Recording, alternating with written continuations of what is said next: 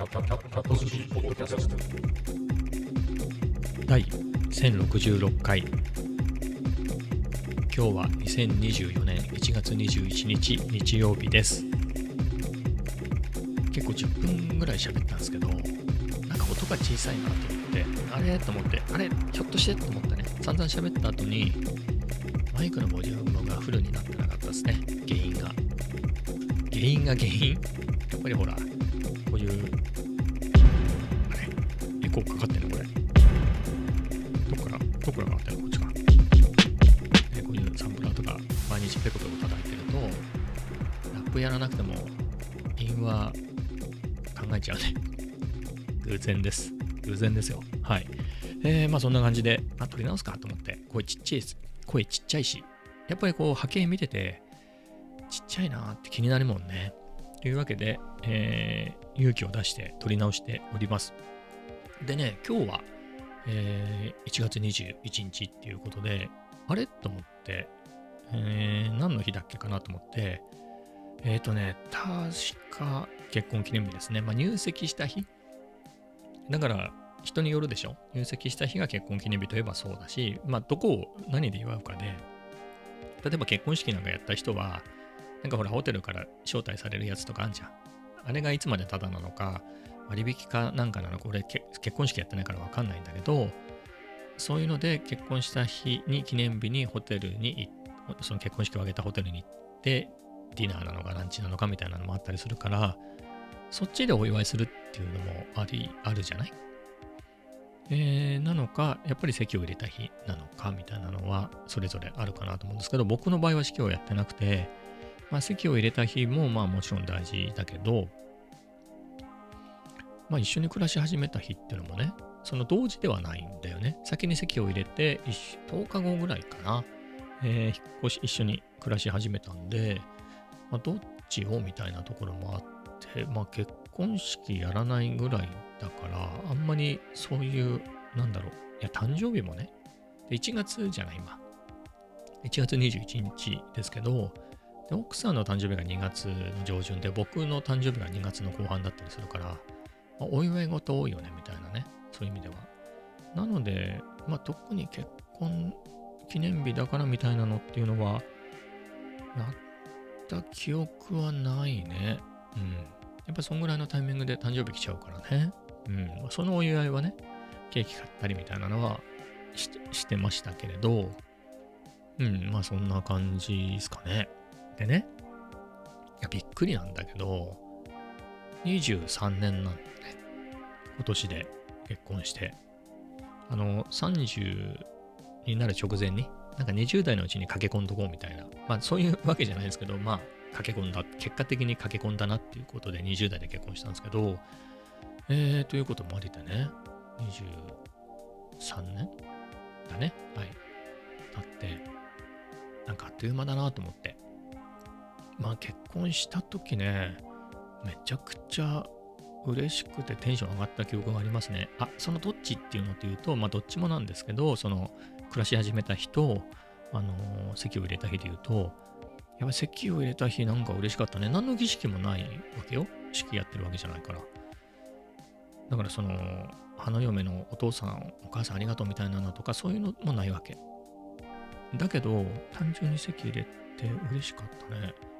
席に入れに行くときも、あの、行ったんですけれど、まあ、やったよね。うん。席入れるから、江東区役所に行ったんですけど、はい。っていうので、行って、うん、なんかその席入れた時にすごいテンションが上がったっていうのをずっとその日すごいテンションが上がってたなっていうのは覚えてますね。うん、なんかすごい嬉しかった。で、もう一個覚えてるの、二つ覚えててその日。あのー、2001年でしょ？で僕、前年の9月から1ヶ月韓国行ってたのぐらいだったので、韓国語を勉強してたりしてたんで、あのー、韓国人を見たら話しかけるみたいな。で、その江東区役所のその入籍とかさ、そういうのを出すね、結婚届、婚姻届出す窓口の隣ぐらいが、その外国人登録系のところで、そこに見るからに韓国人の女の人がいて、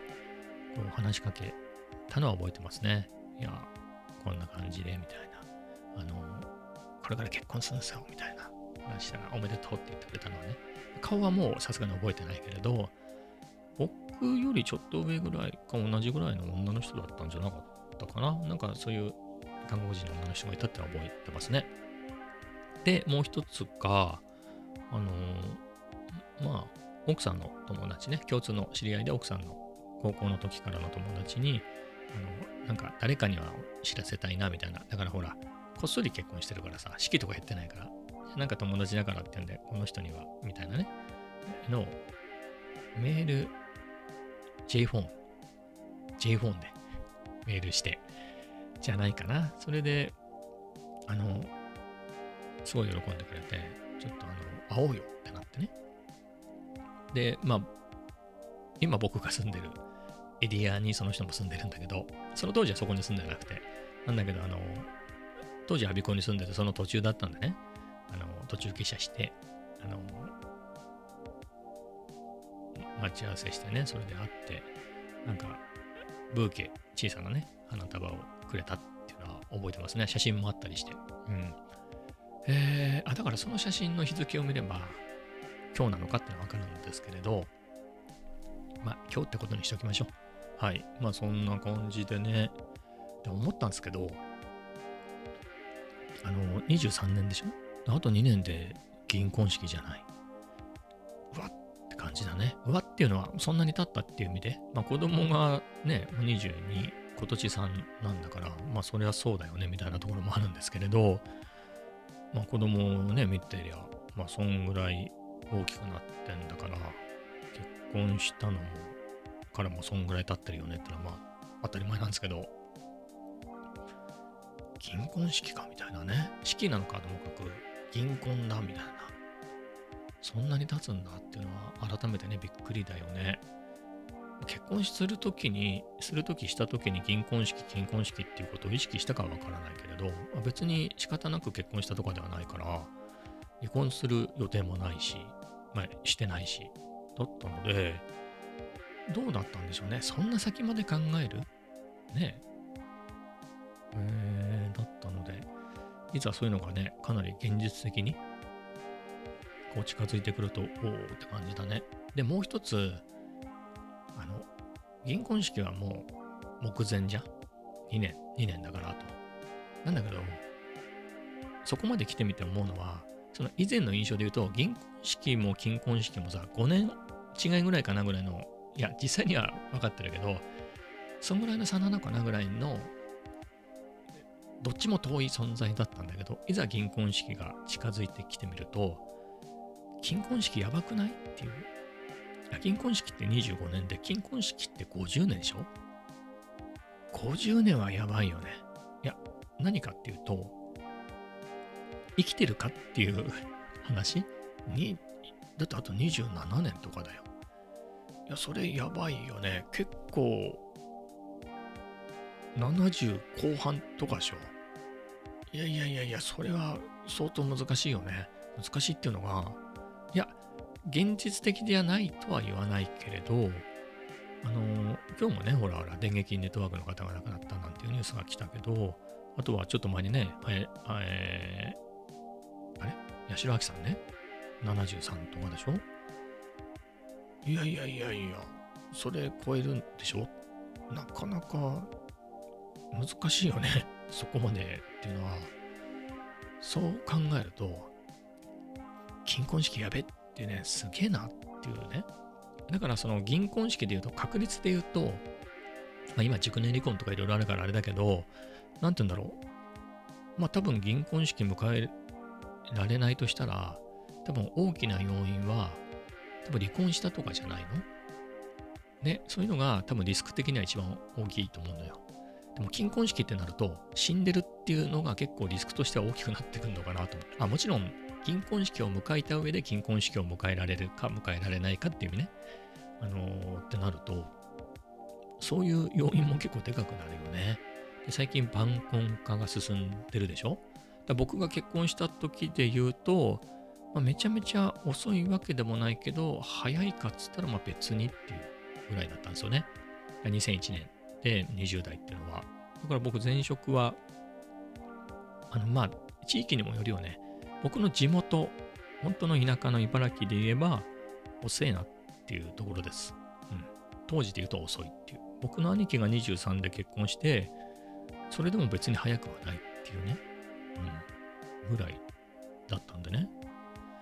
えー、まあ25ぐらいまでには結婚しとくだろうみたいな感じでしたからね。まあでも、僕はその頃 NEC のアビコ事業所で、ね、エンジニアとして働いてたんで、まあ、そこの感覚で言うともうちょっと遅いけれど、とはいえ、20代では結婚してる、結婚する人は20代のうちにしてたなっていう時代ではありましたね。30過ぎて結婚する人ももちろんいたけれど、まあそんなには印象だけど、20代のうちに結婚するでしょみたいな感じでしたね、当時はね。で、やっぱりそれも地域差があるんだと思うんですよ。で、だからそこから今の会社にね、転職して東京で働いてみたら、全然僕の年だと結婚して、まあ結婚してる人ももちろんいたけど、同じぐらいでね、えー、同い年ぐらいで、同じぐらいの子供がいてとか、僕より2つ下ぐらいで同じ年の子供がいるとか、まあ、そういう人ももちろんいたけれど、いや、でもなかなかなかなか30そこそこだと結婚してないとか普通だし、今でも普通でしょ ?35 ぐらいで結婚してないなんてね。えー、だったりするし、で、まあね、感覚が違いますけれど、まあ、その僕が前職のもっと若い頃ね、20代前半の頃の感覚で、まあ、その頃結婚してればね、まだ金婚式もあり得たのかなっていうね。だ金婚式30年ぐらいにしないとこれ迎え入れられる人がだいぶ減っちゃうんじゃないの？ねえー、かなと思いますね。うん。最近は。金婚式をなんかイベントとして盛り上げたいなら、だから金婚式を20年の金婚式を25年ぐらいにしないとやれないんじゃないのっていう気はしてるよね。だってさ、普通に35とか40ぐらいて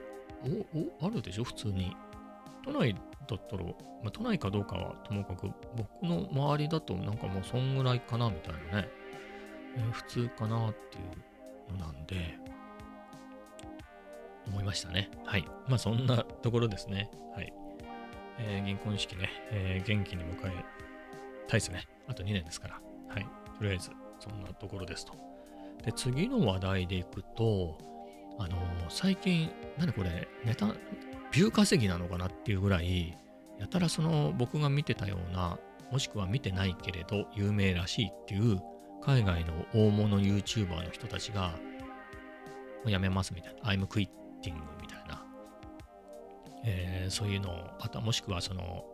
ペース変えますみたいな、えー、規模縮小しますみたいな、結構アナウンスメントが今年、去年、今年、すごい多くて、マティ・ハポーハとかね、えー、もそうだし、ピーター・マキノンは一回ちょっとやめますっつって、え、アイムバックみたいなの最近出てたからあれなんだろうけどね、あの人も500万人ぐらいいるしで、他の見たことないけど有名らしいね、海外の人、その何百万人もいるような人が、辞めますみたいな、これもう続けられないみたいなこと言ってて、そういうのがね、こうバンバン出てて、今日もね、また別な人で DSLR ビデオシューターっていう名前のチャンネルやってる人で、ものすごい落ち着いた語り口の人でね、映像も綺麗で、えー、まあ、14年ぐらいやってるらしいんだけど、まあ、72万人ぐらいいるから、まあ、かなりだよね。こういうガジェットっていうかもう、撮影系の、撮影 tips 系の YouTuber としては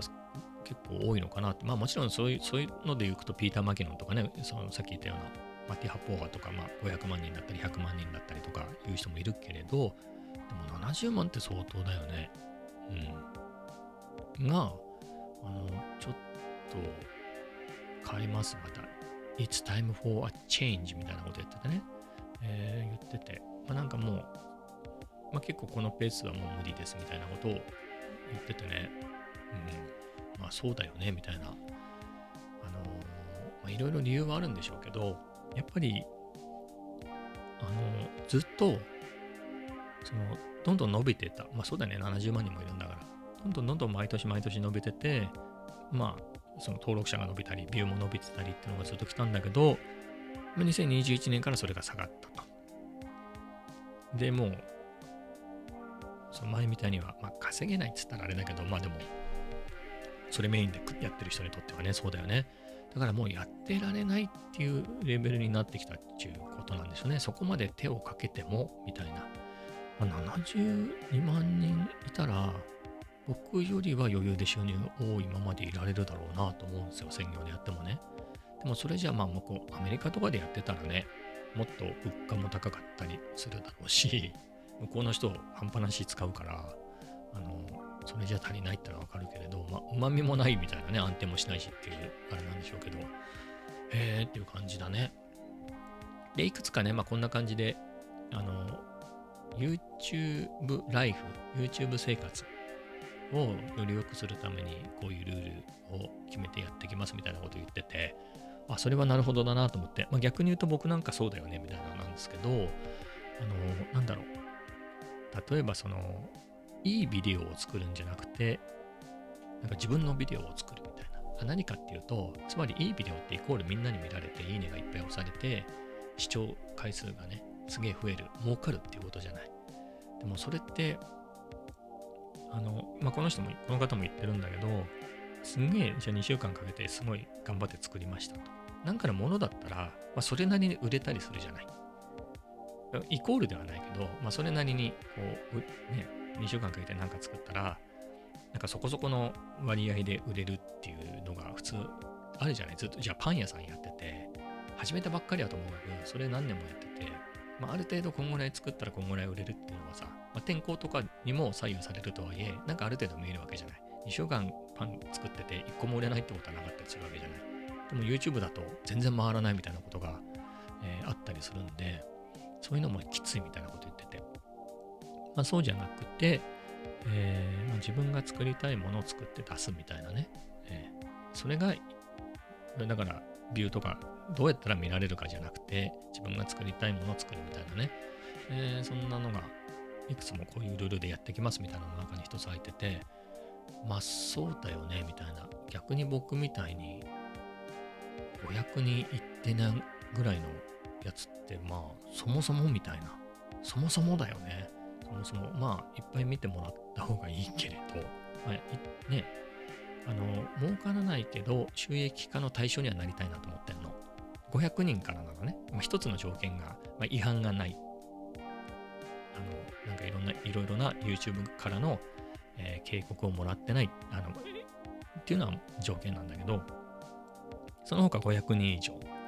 しくは年間、1年、直近の1年間で3000時間以上、えー、再生され、時間が3000時間以上で、かつ、多分直近90日以内に1本だから2本だから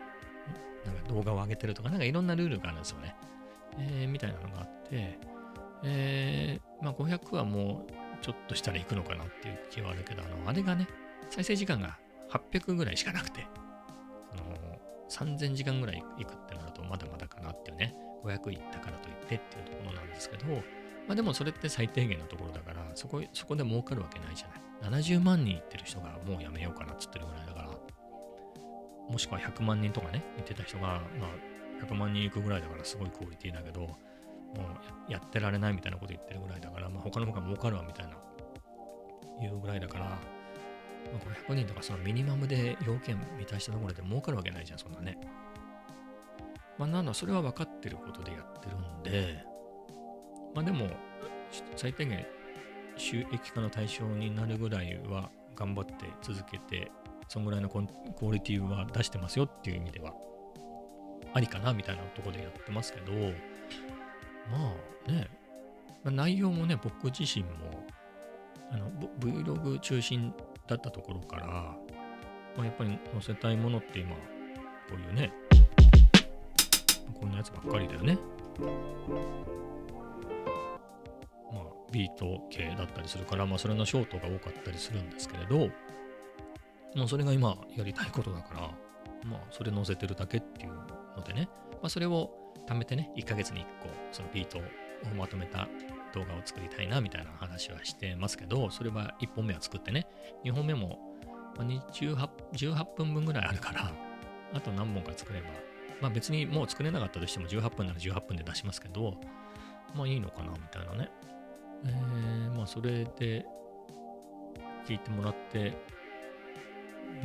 喜んでもらえればそれでハッピーかなみたいな、えー、なだけなんで、まあそういうところ、そういう、そういう感じじゃないとやってられねえよみたいな感じのことを言ってましたね。うん。あとは、あの、サムネにこだわらないみたいな。うん、すっごいサムネとか凝ってたけど、すげえ決断出るから、サムネは凝らないみたいなこと言ってて。そういう点で言うと、凝ってないわけじゃないんだけど、ピーター・マキノンなんかはね、あの500万人もいてさ、すごい人気者だけど、あの、サムネにテロップとか、テロップっていうか、G, 入ってないもんね。まあ、ピーター・マキノンすげえ映えるから、ピーター・マキノンの顔が映ってればいいっていうのもあるけれど、そんな、多分ね、みんなね。まあでも、僕も今回、いや、あのね、今日 Vlog 上げたんですよ、久しぶりに。今年2個目、まあその話またしますけど、でも、まあ凝らなくてもいいやと思って、あの、動画の中からこのショット使おうって、あ、動画じゃないな。動画撮るときについでに撮った写真があったから、まあ、その写真使って、えー、まあ字は一応入ってますけれど、まあ、ハッピーニューイヤーっていうだけなんで、かなりシンプルなやつで、なんかめんどくせえしそれでいいかなみたいな、はい、ですね。まあちょうど僕もそれで、それをやってあげた後に、その、今回のね、そのビデオを見たんで、あ、ちょうどだと思って、まあ、これのね、テロップ、テロップじゃないや、その、サムネとかね、えー、まあ、もともとウェブデザイナーだからそこ来ろうと思えばいくらでも来れるけど、すげえめんどくさいからね、そこまでやると。撮影して編集して、編集ってその音どうするとか、トランジションどうするとか、じゃあどういう順番でやるのかとか、えー、そういうのも考えた上で、まあ、やっとまとめてテロップとかもある程度つけて、字幕だったりね。で、概要を書いて、みたいな、あとは、あの目次みたいなね、えー、チャプターつけてみたいなのをやって、やっとあげるわけじゃない。そっからサムネもあるからねって考えると、そこから各種 SNS で発信するみたいな、とこまでやると結構めんどくさいんですよね。本当に。ただ撮るのもめんどくさいけど、編集もめんどくさい。書き出すのはまあまあまあ待ってりゃいいけれど、えー、いろいろめんどくさいんだよね。確かに。それで食ってる人ってなるとね、その出来栄えで収入がね、変わってくるから、余計胃が痛いよね。僕はあんまあんなかったなとか、なんか登録者が減ったなとか、それも結構ね、痛いけど、でもそれが別に僕の収入に直接関係するかって言ったら全然関係しないんで、まあ、そういう点ではね、楽っすもんね。だから、あ、なるほどと思って、でもみんな、でもやっぱり食え、食えなくなってるのは確かなんでしょうね。YouTube っていうものが食えないプラットフォームになってるっていうのはよく聞きますけど、まあほら、あの1再生あたりのあれが減ってるとか、あとは YouTube 自体も伸びてんのかっていう話じゃない。えっ、ー、と、TikTok とかは、日本では言えばまだ TikTok は今伸びてる最中だけど、中国ではそのショート動画そのもので言うと、もう中国はもう頭打ちでね、日本ではまだまだ伸びてる最中だけど、みたいなところだけど、YouTube はね、もうそういうところに食われてるというか、いろんな動画系がね、まあそれ究極、究極でもないけど、ネトフリとかね、アマプラとか、フールとかいろんなやつもね、ディズニープラスだったり、いろいろあるわけで、そういう中で YouTube だけ見るのかっていうね、昔はタダで見られるような、まあ YouTube ね、えー、お金出さなくても見れたけど、今お金払っても見たいみたいな、えー、のでね、そういうサブスク系って最初からお金払う前提じゃない。払わなくていいやつもね、えー、最近はあんあんのかもしれないですけど、えー、そういうのもある中で YouTube 見るのかみたいな、広告結構入るしみたいなね、えー、そういうのもあり、あとはそんなに10分とか15分とかの動画見てらんねえよみたいな人もいるわけじゃない。それこそショート動画がね、YouTube 自身もやってるけれど、ああいうので、あれ結構スワイプしていくと永遠に止まらないよね。あの、ガチ野良猫じゃねえかよみたいな、あのシリーズ、チャトロおじさんなんつって、あれ面白いよね。あれ出てきちゃうとあれずっと見ちゃうもんね。あと映画をすげえ短く切って、こう、サクサクやってくやつ。気になっちゃってしょうがないよね、あれ。とか。あれで最強の二人っていうの？うん。あの、Amazon プライムか Netflix にあった、あったのを覚えてたんで、早回しで見てみましたけど、うん、いい映画だったなっていう。はい。えー、まあそれがさておき、まあそんな感じだから、うん、確かにね、YouTube も。あとはほら、ややっぱりその2021年ってね、この方も言ってるけど、そうだよね。やっぱりさすごい参入が増えたもんね。えー、僕みたいな素人も2020年に入ってるし、まあコロナ禍でね、僕なんかも始めて、始めたけれど、その僕は最初からそういう状態で入ってるけれど、あの元からやってる人から言えばね、多分僕のクオリティでも、それこそ僕も YouTube に動画がアップ、まあそうだよね、もともとそういうサービスだからあれなんだけど、アップしたことは何回もあったの。なんかとりあえず動画撮ったからあげるかみたいな感じで、あの、あげたことはあって、本当に何でもない動画でも、あなんか、近所散歩してたらつむじ風ね。別にすんげえハリケーンとかじゃないよ、日本だから。ちょっとしたつむじ風が吹いたからそれを撮った、すごい 120p、何 ?120p ぐらいの昔のデジカムの画質悪い動画で撮ったやつ上げただけでも何千回もあるとか、あと、すげえ、あの、僕、今のアカウントではないんですけど、あのイエスタデーをね、ギタレレで弾いて、それ何万回も再生されたからね、2007年とか、6年とか7年だと思うんだけど、7年ぐらいか。まあ、そんな調子だし、それこそ2005年、6年ぐらいの時に、Wii U でね、子供に Wii U 買って、Wii スポーツかなんかでこう子供がこうくねくねしてこうさ、ヘディングするやつとかで、あれでゲラゲラゲラゲラ笑ってるだけのやつで何万回も再生されたりしたから、まあね、まあ、僕も続けてったらそこそこいったんじゃないの？あのままね、適当にやってたら。え、ぐらいだったんで、その頃、そういうのに気づいてね、バンバンその頃からやってた人は結構バーンとね、えー、それなりに老舗の YouTuber っていうとそういう人たちなんでしょうね。えー、先を見る目があるなっていう感じですけれど、まあそういうところからね、すると、ね、世知辛い感じになってきたよね。やっぱりコロナ禍でね、有名人の人とかもいっぱい入ってきたし、これで食えるとかって言ってね、えー、入ってきた人もいるし、まあ、いろんなノウハウをね、研究して、はい、参入してくるし、なんかまあいろんな意味での、なんでしょうね、競争も増えたり、YouTube 自体がどうもみたいな感じでね、えー、なってきてるから、まあ大変なんですねっていう感じだね。まあいろいろまあ、この方辞めれるって言ってね、やるわけではないので、そういうふうにシンプルにして、やりたいことをやるってなったら、あの、コスパが上がるかもしれないしね、えー、これからも、別に登録してないんだけどね、えー、あれかなとは思いますけどね、この人のビデオで、えっ、と、この2本のレンズがあればいいよみたいなやつ好きで見てたのが、僕も持ってるタムロンの 2875F2.8 僕のはセカンドジェネレーションなんだけど、そのファーストジェネレーションのやつと、あと、これは全く同じの持ってるんだけど、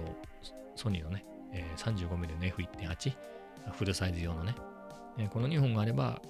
とりあえず何でも撮れます、みたいな。あれがすごく好きでね、何度も見ましたけど、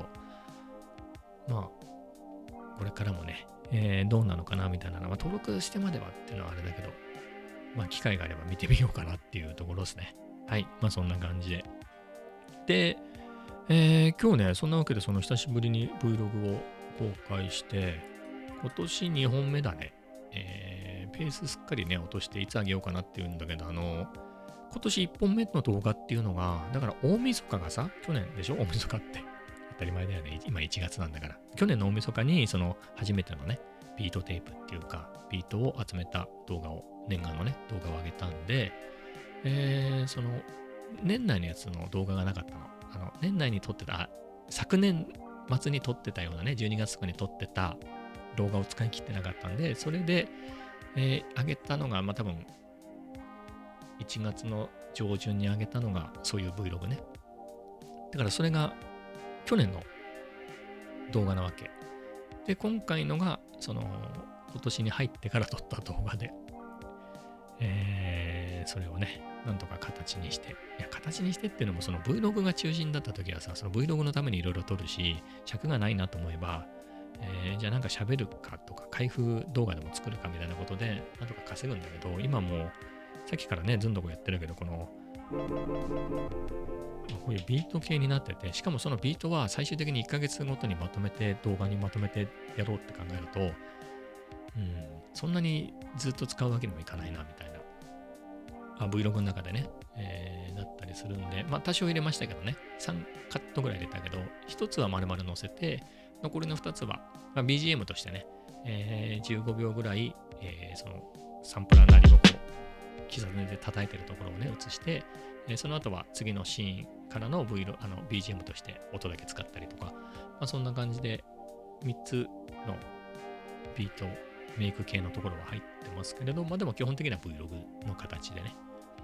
えー、今年に入ってからの、そういえばあれ今年に入ってからの Vlog なのに餅、餅を食べてますみたいなのとかもないね。奥さんの実家に行ったやつも特に入れてないね。うん。忘れたのかなはい。今ね、すっかりそのことを思い出しましたけど、去年とかだとね、なんか多少おせち料理的なやつを載せたような、まあ、多分去年の1本目って、うん、あ、去年の1本目は大晦日の動画だと思うんだけど、同じようにね。えっと、撮影した1本目で言うと、なんか、お雑煮食べるところから始まってたような気がしますね、去年はね。今年はそういうことがなく、うん、コーヒー入れるところから始まったっていうね。まあ、それで言うと、あの、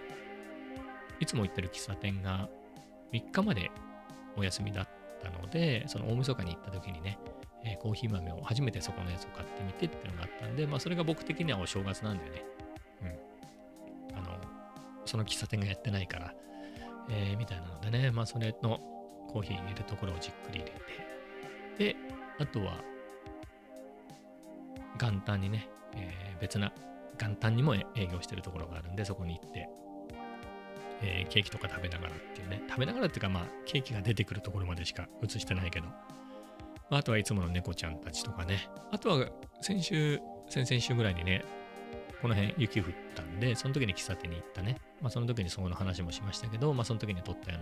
うなのとか、喫茶店で、あのー、ご手帳でなんか書いてるところとか、読書してるところとか、あの、まあ、ノートの記事の下書き書いてるところとか、はたまたビートメイクしてるところとかの動画は撮ってたんで、まあ、そういうカットを入れてね。で、あとはおなじみの猫ちゃんね、チャトラに年始に挨拶に行った時のとか、あと、今日も行ってね、撫でてきましたけど、まあそういう時に撮ったやつを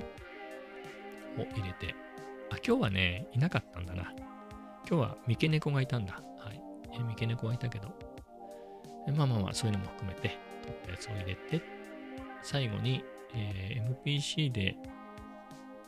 作ったビートを鳴らしながら SP404 m 2でエフェクトかけながらっていうやつの動画ね、えー、をフルで載せてみたいな感じで7分ぐらいだったかな。はい。まあそこそこの尺になりましたねということで。まあもうちょっと Vlog っていうことも意識して、えー、撮撮らないと大変だなってね、まあ、そんなに一生懸命やらなくてもいいかなと思うんですけれど、えーはい、久々あげました。これもね、意外と、あれなんだね、多分、あの、通常より、あの、幅広い層に、えー、露出しております的なね、感じのが出てたんで、まあそういうのもあって、まあ、それなりに見られてるかなっていう感じはありますけどね。まあ多分、あれなんでしょうね。通常っていうのが、その、最近ビート系の、多分そういうふうに認識をしてきてるんじゃないですか。だからそれまでの、いわゆる本当のブログっていう形のね、えー、のだけじゃない層にも出てきちゃうんでしょうね、僕がそういうのをやると。えー、ということもあって、まあ、ただ、いいねはそんなについてねえなみたいなところですけどね。まあ、これで1人でも2人でも増えてくれるといいですけど、まあでも、今の伸びしろで言うとビート系なんだろうなと思うので、あの、時間も長いしね、えー、MPC とか SP404 とかね、映えるからね、あれサムネに入れるとで、それで